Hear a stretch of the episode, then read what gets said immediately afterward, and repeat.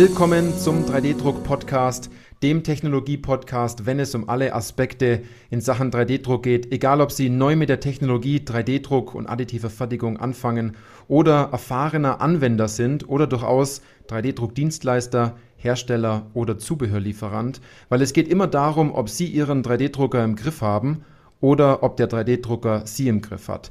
Ich bin Johannes Lutz und ich freue mich auf diese Podcast-Folge, weil diese Podcast-Folge eine Interview-Folge ist mit dem Titel Warum muss die 3D-Druckbranche bereinigt werden? Wir sprechen also über Marktbereinigung, Umstrukturierung und wer wird vielleicht zum Schluss aufgeben. Also das ist eine sehr interessante Podcast-Folge für alle Hörerinnen und Hörer, die von der Fusion zwischen Stratasys und Desktop Metal sowie von den Übernahmeangeboten von Nano Dimension und 3D Systems mitbekommen haben und sich jetzt wahrscheinlich fragen, was geht hier eigentlich ab? Wie soll man das Ganze bewerten? Ist das Ganze gut oder schlecht? Welche Auswirkungen kann das haben? Und äh, wir werden nicht alle Fragen beantworten können, aber wir können vor allem für ein deutlich besseres Verständnis sorgen. Dazu habe ich noch einen Hinweis, wir werden keine Insider-Informationen veröffentlichen, da wir beide, mein Interviewpartner, auch beratend tätig sind. Und mein Interviewpartner ist der Hans-Alfred Bräuninger. Er ist herstellerneutraler äh, Unternehmensberater mit dem Schwerpunkt 3D-Druck. Und äh, Hans-Alfred, ich freue mich richtig, dass wir hier diese Podcast-Folge gemeinsam machen können. Und äh, sei doch so gut und stell dich mal ganz kurz vor, wer du bist und was du machst. Ja, Johannes, vielen Dank. Ich freue mich, dass ich heute mit dabei sein darf bei dieser Folge. Äh, mein Name ist Hans-Alfred Bräuninger. Ich habe Verfahrenstechnik, Chemical Engineering in Stuttgart an der Uni studiert, war dann nach dem Diplom-Ingenieur eine Zeit lang in den USA und habe dann gemerkt, da tut Betriebswirtschaft doch auch noch sehr gut und habe dann in Frankreich, in, ähm, in Fontainebleau am INSEAD, dann noch mal einen MBA gemacht. Das ist eine vergleichbare Business School wie Harvard oder wie, wie Stanford. Ich habe mhm. dann äh, viele, viele Jahre als Partner einer großen Unternehmensberatung gearbeitet, auch sehr viel Change-Prozesse begleitet. 3D-Druck ist ja auch letztendlich ein Change-Prozess mhm. und habe dann 2016 einen Beratervertrag beim Weltmarktführer Stratasys bekommen, der fünf Jahre lang ging. Und bin somit sehr gut in die Branche reingekommen, bin sehr gut vernetzt und mache sehr spannende Beratungsprojekte und kenne aus dieser Zusammenarbeit auch den Johannes schon eine ganze Weile. Ja. Hans-Alfred, du hast da schon richtig, richtig Background. Äh, ich habe mir auch ganz viele Fragen notiert, die wir jetzt äh, gemeinsam durchgehen ähm, und die wir jetzt auch gemeinsam diskutieren können. Ich würde einfach mal sagen, legen wir los. Ähm, erste Frage ist, was war da die letzten Wochen nur los bei uns in der Branche? Wie, wie siehst du das? Wie ist es aus deinem Blick? Ja, also ich würde gerne einfach einen ganz kurzen Überblick geben. Das dauert mhm. jetzt äh, ein paar Sekunden, aber die Branche ist vielleicht 16 bis 18 Milliarden Dollar groß. Das ist nicht sehr groß, wenn man zum Beispiel in, äh, berücksichtigt, dass Volkswagen die nächsten fünf Jahre oder über einen Zeitraum von fünf Jahren 35 Milliarden Euro in die Entwicklung von E-Mobility investiert. Also die Branche ist nicht so groß. Der Weltmarktanteil an der gesamten äh, Fertigung auf der Welt hat der 3D-Druck 0,1 Prozent. Mhm. Und ähm, das ist einfach, sagen wir mal, der 3D-Druck ist eine wirklich sehr spannende Nische, aber es hat keine, sagen wir mal, äh, gigantische Mengenbedeutung. Klar, 95 Prozent aller Hörgeräte auf der Welt werden gedruckt. Eine ganz große Anzahl von Zahnspangen werden gedruckt, künstliche Hüften. Aber das sind kleine, sehr, sehr kleine Nischenmärkte. Das muss man immer im Hinterkopf haben. Mhm. Möchtest du noch geschwind eine Zwischenfrage stellen, Johannes, oder soll ich mal auf den Unterschied 2D, 3D-Markt kommen? Geht mal, rück mal auf den 2D, 3D-Markt ein äh, diesbezüglich. Okay, das ist nämlich ganz interessant, um Ihnen, unsere lieben Hörerinnen und Hörer, das, dies, die, diese Branche noch näher zu bringen. Der 2D-Druckmarkt, also wo Sie jetzt Drucker und, und Kopierer kaufen, der hat nur zwei verschiedene Technologien und hat, sagen wir mal, nicht mehr wie zehn Anbieter. Zehn Anbieter, also zwei Hände voll mhm. Anbieter. Und dieser Markt ist ein sehr reifer Markt. Das ist quasi, wie sie, wie sie Bananen verkaufen, wie sie Commodities verkaufen. Im Gegensatz dazu ist der 3D-Druckmarkt der hat äh, mindestens 260 bis 270 Hauptanbieter und er hat mindestens 60 mhm. verschiedene Drucktechnologien. Also es ist auch von den Technologien wirklich sehr unübersichtlich. Und diese Branche ist im, im Gesamten überhaupt nicht profitabel. Also es gibt nur sehr, sehr wenige Unternehmen, die Geld verdienen im 3D-Druck. Also auch die großen Anbieter Klar, Stratasys verdient Geld. Ob 3D Systems Geld verdient, fraglich. Mhm. Auch viele deutsche Firmen verdienen nicht viel Geld. Es, es sind auch Imagegründe, warum Firmen im 3D-Druckbereich unterwegs sind. Also es ist eine extrem heterogene Branche, die einfach in einem Restrukturierungsprozess zurzeit ist, ja. Ja, und es widerspiegelt ja natürlich auch absolut die letzten Wochen, wenn man sich das anschaut ähm, was mit Nano Dimension gerade passiert und mit Stratasys und mit Desktop Metal. Ähm, Markforged hat Digital Metal sozusagen gekauft und hat einiges an Softwareunterstützung gemacht. Stratasys hat diese Materialsparte von Convesto entsprechend übernommen. Bei Nexa 3D hat sich was getan. Ähm, man bekommt natürlich ganz arg viel mit, dass es wahrscheinlich immer weniger Hauptanbieter werden wird in Zukunft ähm, wie du sagtest, dass hier eine Konsolidierung ansteht. Ja, auf, auf, jeden Fall. Also es gibt zum Beispiel im Metalldruck wahrscheinlich mehr als 60 Anbieter, was einfach zu viel ist. Ja, also mhm. der, der Metalldruck von den 18 Milliarden ist vielleicht 40 Prozent und, und da noch 60 Anbieter drin. Ähm, da ist es echt schwer, profitabel zu werden. Und man muss jetzt auch mal ein bisschen die Größenordnungen sehen. Der Weltmarktführer ist Stratasys, der zurzeit äh, sehr hart umkämpft ist mhm. mit äh, 650 Millionen Dollar Umsatz. Das ist nicht viel. Das ist ein mittelständisches Unternehmen hier nach unseren deutschen Vorstellungen. Also zum Beispiel die Firma Schraubenwirt hat 20 mhm. Milliarden Umsatz. Die Firma Trumpf in Ditzingen, die ja auch Weltmarktführer in der Lasertechnologie sind, haben 5 Milliarden Umsatz. Also Stratasys mit 650 Millionen Dollar oder 3D Systems mit 530 Millionen Dollar sind alles nach deutschen Kriterien wirkliche, echte, nicht so große Mittelständler. Das, das muss man sich immer auch nochmal auf der Zunge zergehen mhm. lassen, ja. Mhm. mhm. Ist ganz interessant, wenn man in dem Markt dann so aktiv ist, dann meint man, diese Unternehmen sind riesig, weil sie sich selbst gut verkaufen können, die Messe ist groß, aber wenn man den Vergleich darstellt, merkt man erst so richtig, welche Wahrheit da wirklich dahinter steckt. Ja, ja. Ja. Ähm, immer dann, das haben wir jetzt ja auch äh, ein Stück weit auch von dir gehört, ähm, wenn es Käufe, Übernahmen und Fusionen gibt, dann tut sich ja immer was im Markt. Was glaubst du, braut sich denn dort generell zusammen, gerade eben?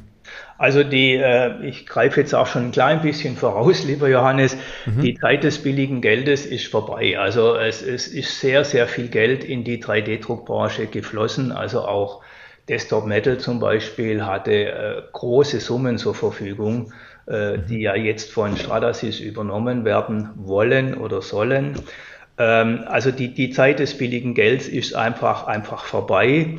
Und viele Firmen haben eher ihr 3D-Druckgeschäft quersubventioniert oder sie haben es aus Imagegründen einfach äh, gehalten, weil es sexy war mhm. und, äh, und sie gesagt haben, wir haben eine 3D-Drucktochter, die wir, die wir halten wollen. Ich habe jetzt mehrere 3D-Druckreisen nach Israel und nach USA gemacht und wenn man dann doch mal offen auch mit Teilnehmern dort spricht, die 3D-Drucktöchter haben, dann hört man, dass die jetzt doch auch bereit sind, ihre 3D-Drucktöchter zu verkaufen. Bisher wollten die die aus Imagegründen auf jeden Fall, äh, auf jeden Fall ähm, halten. Mhm. Und ähm, ja, es ist end, es dreht sich jetzt die Fahne im Wind im 3D-Druckmarkt, weil die Zeit des billigen Gelds vorbei ist. Und man muss jetzt, die, die großen Firmen auch wirklich müssen jetzt mehr darauf achten, dass Geld verdient wird, ja.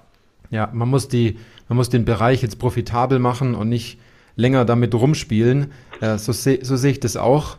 Ähm, ich sehe das ganz ähnlich, ähm, dass, die, dass die Zeit des billigen Geldes dort vorbei ist. Und vor allem die Zeit, nur Nutzerzahlen zu pushen und äh, viele Units in den Markt zu bekommen, anstatt seinen Kunden dort jetzt richtig erfolgreich zu machen, ähm, viele Anwendungen zu finden. Und natürlich, was halt noch hinzukommt, wir haben ja einen, einen Wirtschaftsabschwung, wir haben aktuelle Krisen, die dazu noch mit einzahlen, die das Ganze nicht noch leichter machen. Also ich glaube, da tut sich, da tut sich demnächst, demnächst einiges. Ähm, und viele werden sich fragen, ob dieses Modewort additive Fertigung, was bei vielen noch auf der Webseite steht, ob das da noch länger drauf bleibt ähm, oder ob man jetzt endlich mal was umsetzt, schlussendlich. Also vielleicht, Johannes, noch zwei, drei Ergänzungen. Im, im Softwarebereich, wie beispielsweise Materialize, die ja sowohl äh, Dienstleistungen im 3D-Druck anbieten, wie auch Software, da wird noch ganz gut verdient. Mhm. Und dann gibt es natürlich sehr interessante Nischen, wie jetzt äh, äh, äh Schmuck, wie Hörgeräte, äh, wie aber auch Zahnspangen, äh, da, da wird Geld verdient. Das, das sind so, so, so, so kleine, profitable Nischen im Markt. Mhm. Aber insgesamt, ja, äh, ist das Thema Profitabilität muss massiv, massiv in der Branche verbessert werden, sonst wird es nicht so bleiben, wie es jetzt ist. Ja, ja. ja. Glaubst du, die, die Konsolidierung, die wir jetzt öfters angesprochen haben, hat gerade erst begonnen oder sind wir gerade so mittendrin im Geschehen und zum Jahresende wird es nochmal spannend? Also die hat aus meiner Sicht jetzt erst so gerade begonnen. Zum Beispiel Xerox hat ja, äh, ist ja raus aus dem Markt. So manche haben schon sich zurückgezogen. Aber ähm, das, was jetzt so unter der Lupe zu sehen ist, was jetzt mit Stratasys, 3D Systems, Nano Dimension läuft, das, das wird noch in, in viel breiterem Umfeld weitergehen müssen. Die, die Branche muss, muss konsolidiert werden. Es wird nicht 250, 280 Hauptanbieter bleiben können langfristig. Wird, wird aus mhm. meiner Sicht rechnet sich das nicht, ja, kann man so, so nicht lassen, ja. Und dann gibt es natürlich weitere Trends, dass speziell die deutschen Firmen noch wenig sich vom Material her öffnen. Also man muss dann immer auch das Druckmaterial bei diesen Herstellern kaufen. Die Chinesen zum Beispiel haben grundsätzlich offene Maschinen, dass ich nicht mit dem Material an, an die Chinesen gebunden bin. Also da, da, es müssen sich solche Veränderungen müssen kommen, sonst äh, ja, verstehe ich die Welt nicht, wenn mhm. kommt, sagen wir es mal so, ja. Ja, ja, ja, absolut. Sehe ich, sehe ich dort genauso. Also nach der Ernüchterung macht sich dann natürlich auch immer Enttäuschung breit, wenn man so die rosa-rote Brille dann abgenommen bekommt oder der Markt sagt, äh, man legt die rosa-rote Brille jetzt ab. Es hat sich natürlich auch einiges getan, weil es noch Nachwirkungen von Corona auch noch gab. Ich glaube, dass bei vielen ähm, so die, die, die, die Investments eine ganze Zeit lang gingen, gingen und die wurden jetzt nicht mehr großartig aufgestockt. Also ich bin, ich bin sehr gespannt, was sich zum Jahresende noch tut, aber meine persönliche Meinung ist, das geht jetzt noch eine Weile. Ähm, geht da, noch ein bisschen, Johannes, aber ich glaube, die Leidensfähigkeit, die geht so langsam zu Ende von den mhm. Firmen, dass, dass sie jetzt bewusst in, in 3D-Druck noch, noch Geld quersubventionieren. Das, das mhm. wird jetzt irgendwann mal immer, immer weniger werden. Ja. Mhm. mhm. Was glaubst du denn, wird es äh, durch die Zusammenschlüsse der Unternehmen, die wir jetzt vorhin am Anfang des Podcasts zusammengesprochen haben, eher positiv für den Markt sein oder positiv für den Hersteller sein? Ich glaube beides. Mhm. Also äh, zurzeit ist ja Stratasys dabei, ähm, wenn Sie, na, äh, wenn Sie Desktop Metal übernehmen, dann muss dieses kombinierte Produktportfolio, was dann Stratasys und Desktop Metal hat, ich, ich gehe immer mal noch davon aus, dass das vielleicht fliegen könnte, mhm. das muss dann massiv bereinigt werden, weil da sehr viele Überschneidungen drin sind, auch solche Exoten. Themen, die zum Beispiel Desktop Metal anbietet, wie den Druck von Holz, mhm. sehe ich schon eine gute Zukunft, aber wird sich wahrscheinlich zurzeit auch noch nicht rechnen. Vielleicht kann man das auch abspalten. Also wir sind jetzt dabei, dass wirklich der Markt neu aufgestellt wird und neu strukturiert wird. Und da sind wir jetzt erst am Anfang aus meiner Sicht, ja. Mhm, mh, mh. Okay, okay. Ähm, gibt es denn irgendein Muster aus deiner Sicht, dass du jetzt aus den letzten Ankündigungen, da kommt ja fast jeden Tag jetzt irgendeine Information, sehe ich auf LinkedIn, man muss den Hörerinnen und Hörern vielleicht auch sagen, wir zwei, wir tauschen uns da immer aus über WhatsApp, äh, wer was liest und äh, was es so Neues aktuell dort gibt. Ähm, siehst du irgendwie ein Muster, was dahinter steckt? Also warum will jeder Stratasys? Ah, ja, das ist eine gute Frage. Äh, ähm Johannes, Stratasys ist natürlich der Weltmarktführer, aber hat vielleicht nur 100 Millionen äh, äh, mhm. ja mehr wie, wie 3D Systems. Ich glaube, Stratasys ist ganz gut aufgestellt. Ähm, und in dem Fall von Nano Dimension ist es jetzt so, Nano Dimension ging 2016 an die Börse und das, diese israelischen Firmen, die kommen alle aus dem, aus dem Chatting-Bereich. Also, also äh, Israel ist deshalb so stark geworden im 3D-Druck. Israel hat 30 Prozent Weltmarkt am 3, Weltmarktanteil am 3D-Druck, weil sie vom 2D-Druck, wo Tintenstrahltechnologie gefragt war, sehr, sehr clever diese Technologie in die 3D-Druckwelt gebracht haben. Und, und Stratasys, Nano Dimension, XJet und wie sie alle heißen, Triton, basieren alle auf der gleichen Grundtechnologie des Chattings. Und ähm, deshalb hängen die auch so eng zusammen. Und Nano Dimension ging jetzt mit einer ähnlichen Technologie an die Börse und hat 2016 20 Milliarden Dollar, 20 mhm. Milliarden Dollar als Startup an der Börse äh, Börsenwert gehabt. Von diesen 20 Milliarden haben sie jetzt noch eine gute Milliarde als Cash und dieses Geld müssen sie anlegen, sonst kriegen sie richtig Druck von ihren Shareholdern und deshalb geht Nano Dimension da drauf mhm. auf Stratasys. 3D Systems geht nach meinem Ermessen auf Stratasys los, weil sie gerne dieses Produktportfolio beider Firmen konsolidieren möchten. Es gibt ja sehr viele Überschneidungen, speziell im Polymerbereich zwischen mhm. Stratasys und 3D Systems. Die, die, die Firmen spüren schon, dass da was konsolidiert werden muss, ja. Mhm, mhm. Vor allem, du hast auch in unserem Vorgespräch auch angedeutet, Stratasys ist auch tief im Markt, hat wirklich gute Maschinen, äh, Maschinen, die vor allem für die Luftfahrt ja auch zertifiziert sind und äh, wie diese, diese F900. Ja. Mit diesem, mit diesem äh, Bauraum, mit dem Kubikmeter Bauraum. Absolut. Und, dann sind sie im Militär sehr gut äh, drin, also aus, auf vielen Schiffen äh, sowohl von der deutschen Marine wie von der US-Marine stehen Stratasys-Maschinen. Also äh, Stratasys ist sehr gut am Markt etabliert und deshalb sind auch so viele, glaube ich, so scharf auf Stratasys. Ja. Und dann kann ich mir auch gut vorstellen, wenn Nano Dimension jetzt eine Milliarde Cash zur Verfügung hat, dass äh, die Anleger jetzt natürlich auch Umsatz sehen wollen, wenn auf äh, von diesen 20 Milliarden jetzt noch was übrig geblieben ist. Und äh, wie, du, wie du auch gesagt hast, wie weit sind die, sind die weit denn aus, auseinander? Wenn du sagst Israel, Israel ist jetzt nicht riesengroß, ähm, sind die alle in Israel verteilt oder ist es wirklich so, dass die sich fast ein Büro teilen?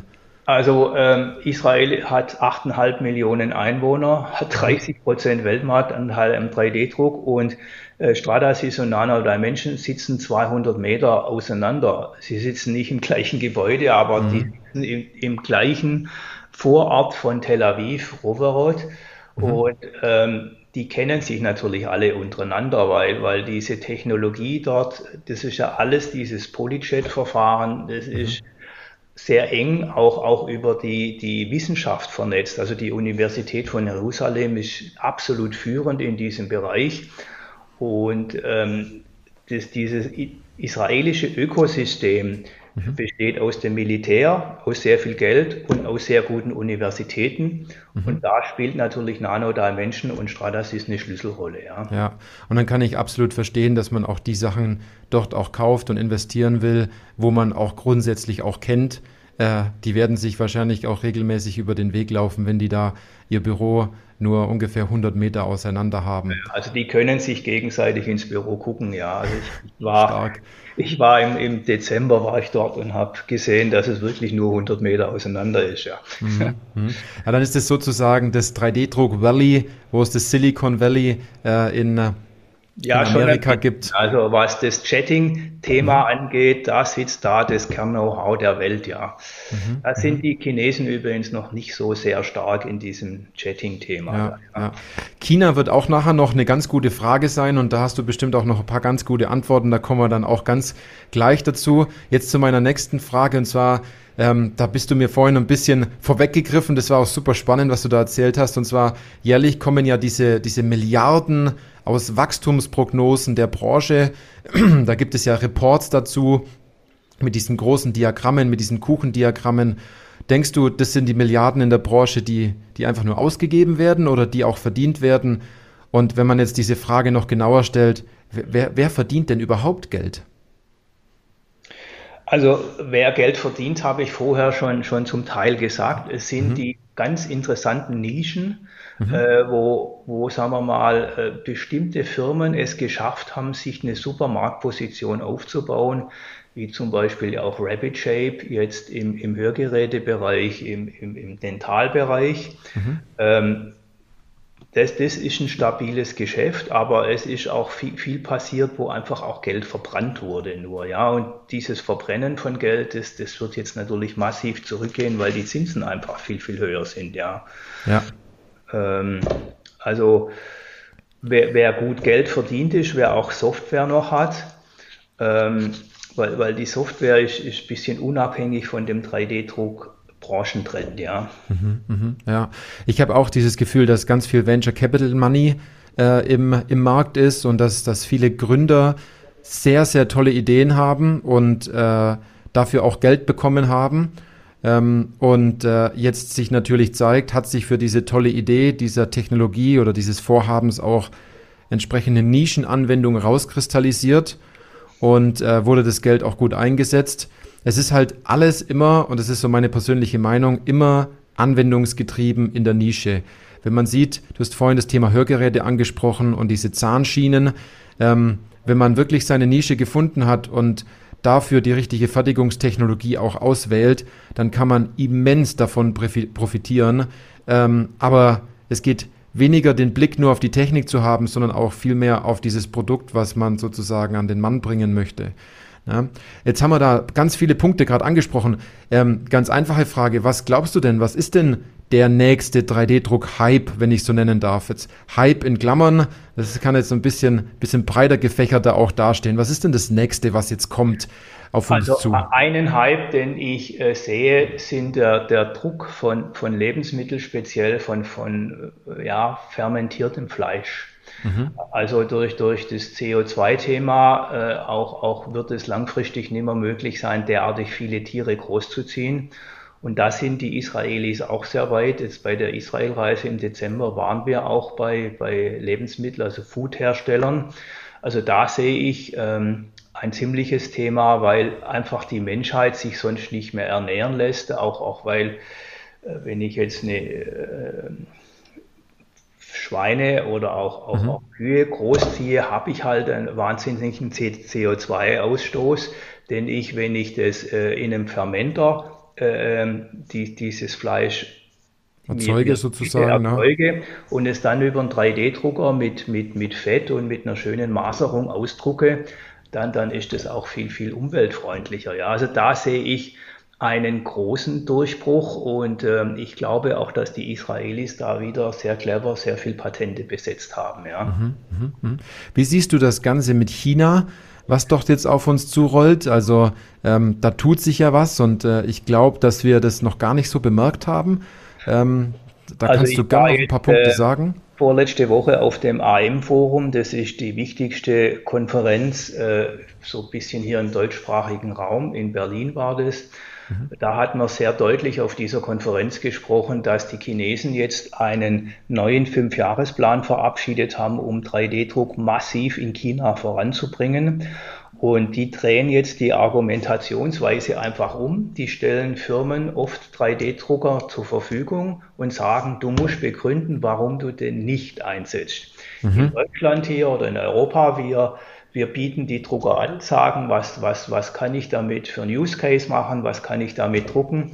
Die, die Chinesen drehen das um und sagen, ihr müsst uns beweisen, dass ihr es nicht einsetzen könnt. Ja? Mhm. Und eine Rechtfertigung sozusagen. Eine Rechtfertigung, die einfach umgedreht ist. Und wir haben im Solarbereich, ja, wo Deutschland absoluter Weltmarktführer war, 2010, 2011, 2012, diese Ecke da, mhm. da war äh, die die Messe in München, die Solarmesse, die hatte also quasi, die war fest in deutscher Hand, bis, bis wir jetzt äh, dieses Thema an die Chinesen komplett verloren haben, die jetzt ja 90 Prozent Weltmarktanteil hat am Solargeschäft. Wir sollten wirklich sehr stark aufpassen, dass wir unsere gute Marktposition, die wir hier in Europa, die wir auch hier speziell in Deutschland haben, nicht an die Chinesen verlieren, die massiv jetzt loslegen, das mhm. zu wiederholen, was sie erfolgreich in der Solarbranche umgesetzt haben.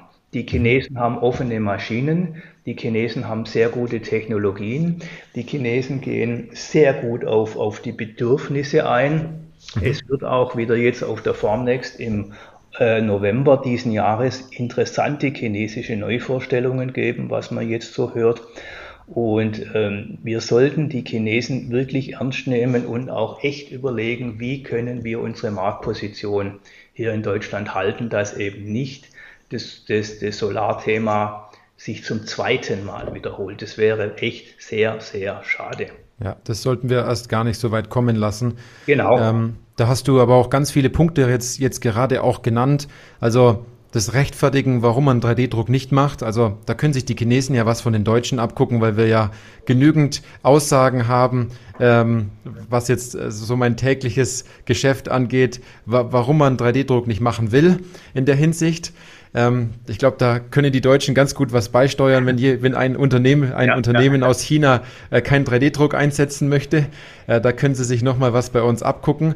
Aber ähm, super interessant, was du sagst, dass die auf die Bedürfnisse viel stärker vom Markt eingehen, dass die genauer zuhören und nicht nur immer das neueste Feature rausbringen, was vielleicht gar niemand braucht oder wie man so diese Muskeln immer spielen lässt auf der Formnext, dass man sagt, man hat jetzt was ganz Neues.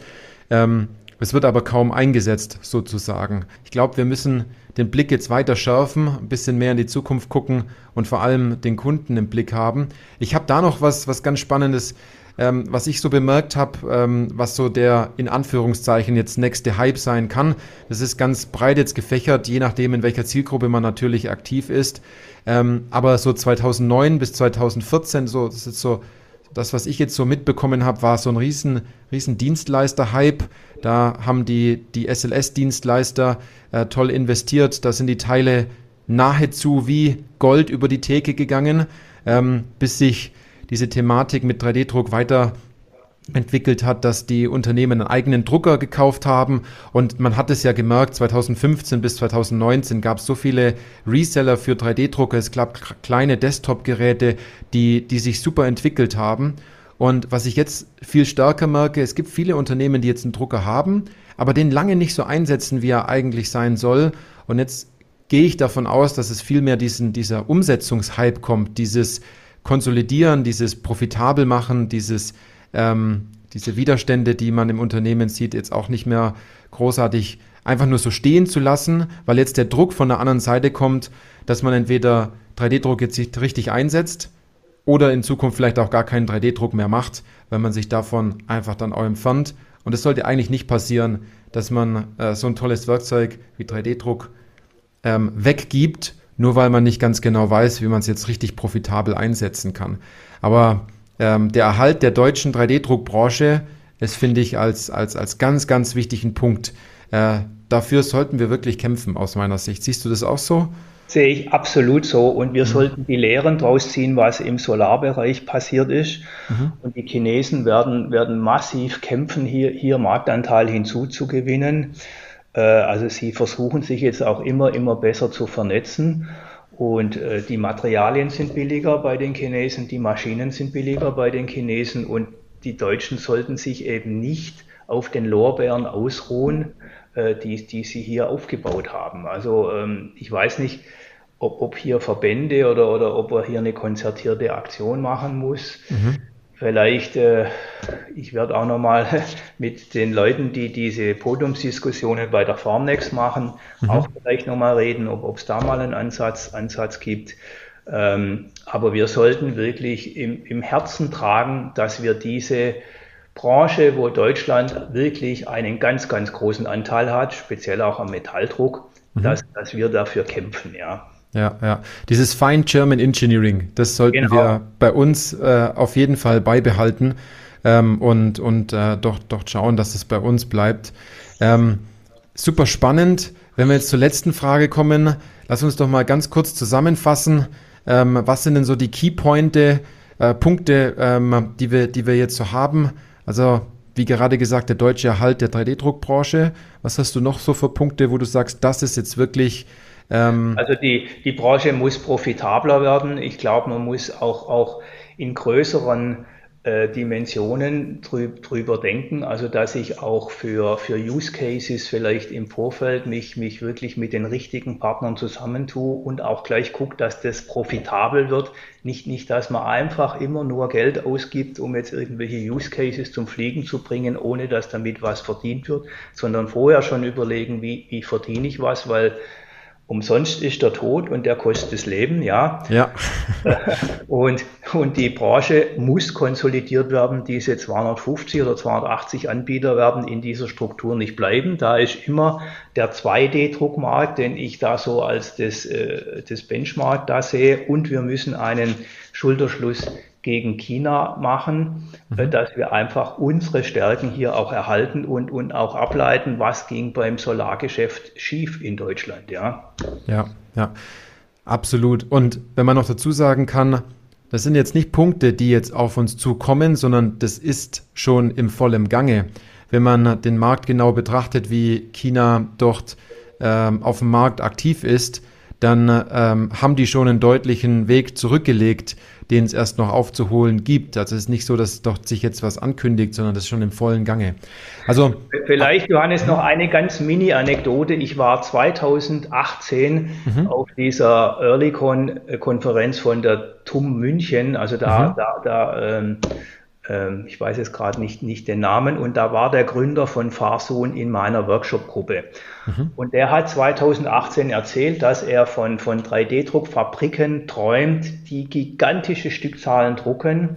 Mhm. Und es war jetzt vor diesen, vor, vor fünf Jahren für uns, wo Deutschland noch sehr stark im Prototyping-Geschäft war. Das war ein Ziel, was wir wirklich nicht so stark vor Augen hatten. Aber dieses Ziel, da ist jetzt Fahrsohn ganz dicht dran, dieses mhm. Ziel echt zu erreichen, große, große 3D-Druckfirmen aufzubauen, die gigantische Teile äh, äh, drucken, ja. Ja, die haben da das richtige Selbstbild, um genau, dort vor, genau. voranzugehen, anstatt sich immer nur auf diesen kleinen Baustellen auszuruhen. Was ist jetzt der nächste kleine Schritt, noch mehr Laser, noch größerer Bauraum etc., anstatt seine Zielgruppe zu fragen und genau zu gucken, ähm, wo brauchen die die Teile, wo findet man Anwendungen, wo ist die Akzeptanz genau. noch nicht da an der Stelle. Es geht jetzt darum, und das ist jetzt so, so auch meine Zusammenfassung, man muss 3D-Druck jetzt super erfolgreich machen, sonst hält sich das nicht so, wie sich das alle im Kopf ausmalen. Und äh, wenn wir ganz kurz zusammenfassen, Erhalt der deutschen 3D-Druckbranche, Branche muss konsolidiert werden und profitabel werden und natürlich der Schulterschuss, äh, Schulterschluss gegen, gegen China. Ich glaube, das waren die vier Punkte, die sich ganz gut zusammenfassen ja, ja, lassen. Ja. Ne? ja, so, dann äh, Hans-Alfred, jetzt habe ich noch zwei persönliche Fragen. Ähm, beende doch mal, mal folgenden Satz. 3D-Druck ist für mich?